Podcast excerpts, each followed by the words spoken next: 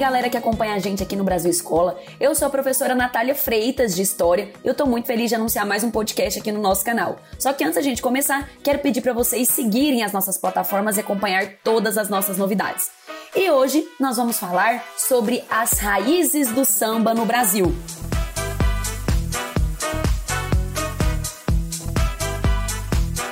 Então, gente, o samba é um gênero musical brasileiro que surgiu no século XIX. Para ser mais precisa, no finalzinho do século XIX, fazendo a transição para o século XX. E esse gênero musical está ligado, ele vem de manifestações culturais ligadas às populações africanas no Brasil batuques afro-brasileiros, danças de tradição rural, especialmente o que a gente chama de samba de roda baiano, que está lá ligado ali ao final do século XIX. Mas foi na cidade do Rio de Janeiro, então capital do país, que esse samba vai criar raízes e vai se desenvolver sendo considerado um dos mais importantes fenômenos culturais do Brasil e um dos símbolos do país. E o samba no Rio de Janeiro, ele vai se instalar principalmente na região central, na região urbana da cidade do Rio de Janeiro, tá? E aí é importante a gente lembrar que esse samba, quando ele chega no centro da cidade, ele vai ali, né, é, atingir os, as casas do centro do Rio de Janeiro, principalmente os cortiços da época, porque há uma ideia de que o samba ele originalmente foi primeiro para o morro, foi primeiro para o subúrbio e não foi, pessoal. Primeiro o samba ele chega no centro da cidade do Rio de Janeiro, né? E depois que ele vai fazer o sentido do morro, do subúrbio. O primeiro samba gravado no Brasil, segundo a maioria dos autores, foi o samba pelo telefone telefone, que foi gravado no ano de 1917.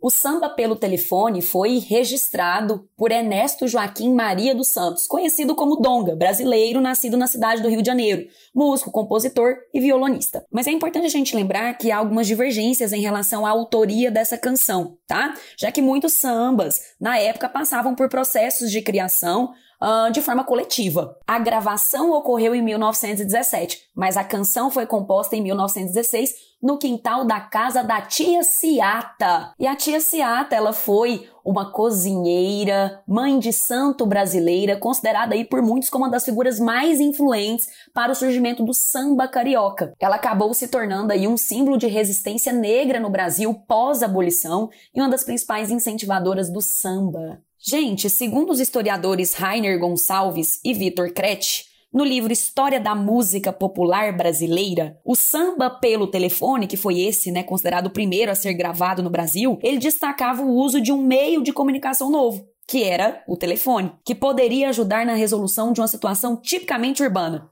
No caso, a repressão policial ao jogo do bicho uma conjuntura nova trazida por um gênero musical novo. Ah, e sabe o que é muito importante a gente falar aqui, gente? Durante ali o iníciozinho do século XX, a partir de 1910, na própria década de 1920, quem fosse pego dançando ou cantando samba poderia correr risco de ir parar na polícia, porque o samba ele era ligado à cultura afro que na época, né, havia muito preconceito. Só mais tarde, a partir dos anos de 1930, que esse samba passa a ser encarado como um símbolo nacional, principalmente durante o governo de Getúlio Vargas. Tá?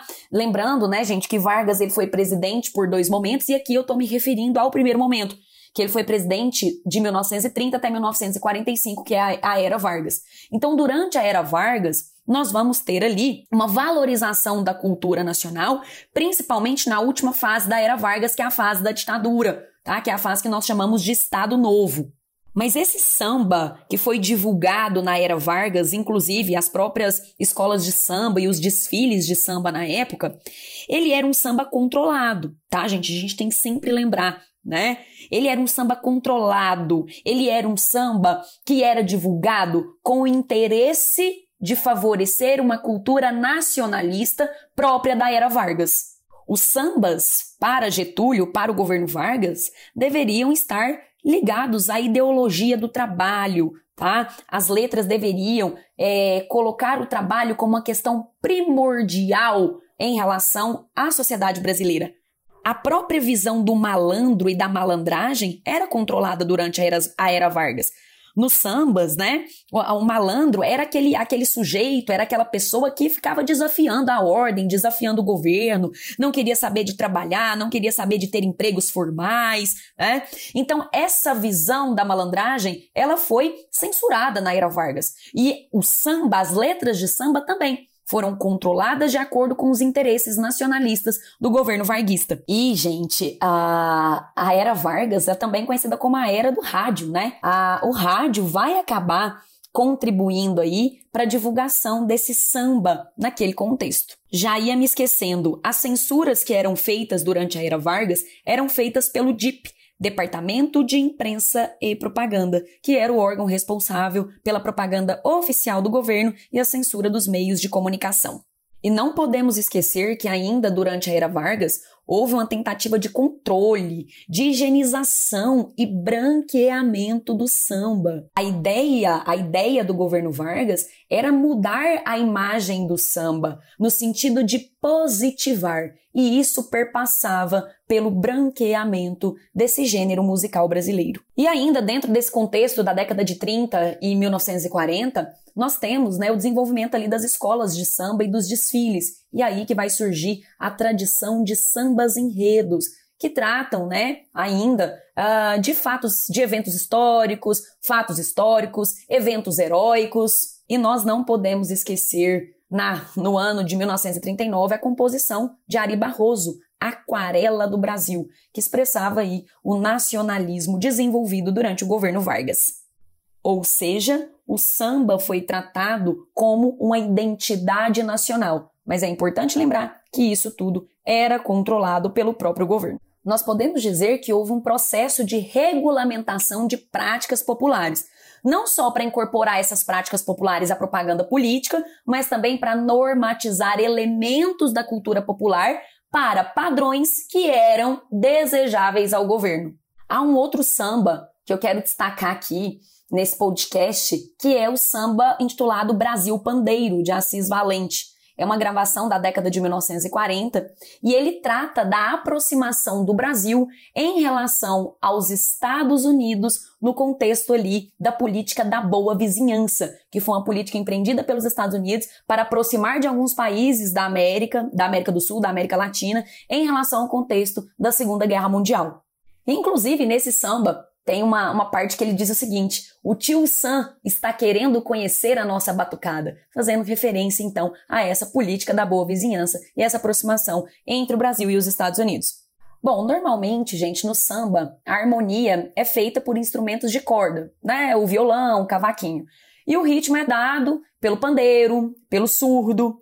E com o passar do tempo, alguns outros instrumentos acabaram sendo incorporados também, como o saxofone o piano e também a flauta. E é isso que faz do samba um dos ritmos mais ricos do mundo. E para a gente finalizar aqui nosso podcast, nós temos que lembrar também, ainda durante a era Vargas, da atuação da Carmen Miranda, que foi uma das mais conhecidas aí intérpretes do samba e que divulgou esse gênero no âmbito internacional. A Carmen Miranda, também conhecida aí como a Pequena Notável, ela fez muito sucesso, tanto dentro do Brasil quanto no exterior. Né? Ela chegou a atuar nos Estados Unidos, fez grandes apresentações nos Estados Unidos e ela também é uma figura importante, tá? Uh, na política da boa vizinhança.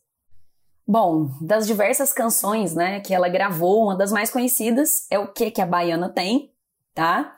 E a canção Tico Tico no Fubá, ah, já ia me esquecendo. Disseram que voltei americanizada, também é muito conhecida. Bom, gente, é isso. Nesse podcast aqui eu tentei trazer para vocês as principais características do samba no Brasil. Espero que vocês tenham gostado e encontro vocês no nosso próximo episódio. Tchau, tchau.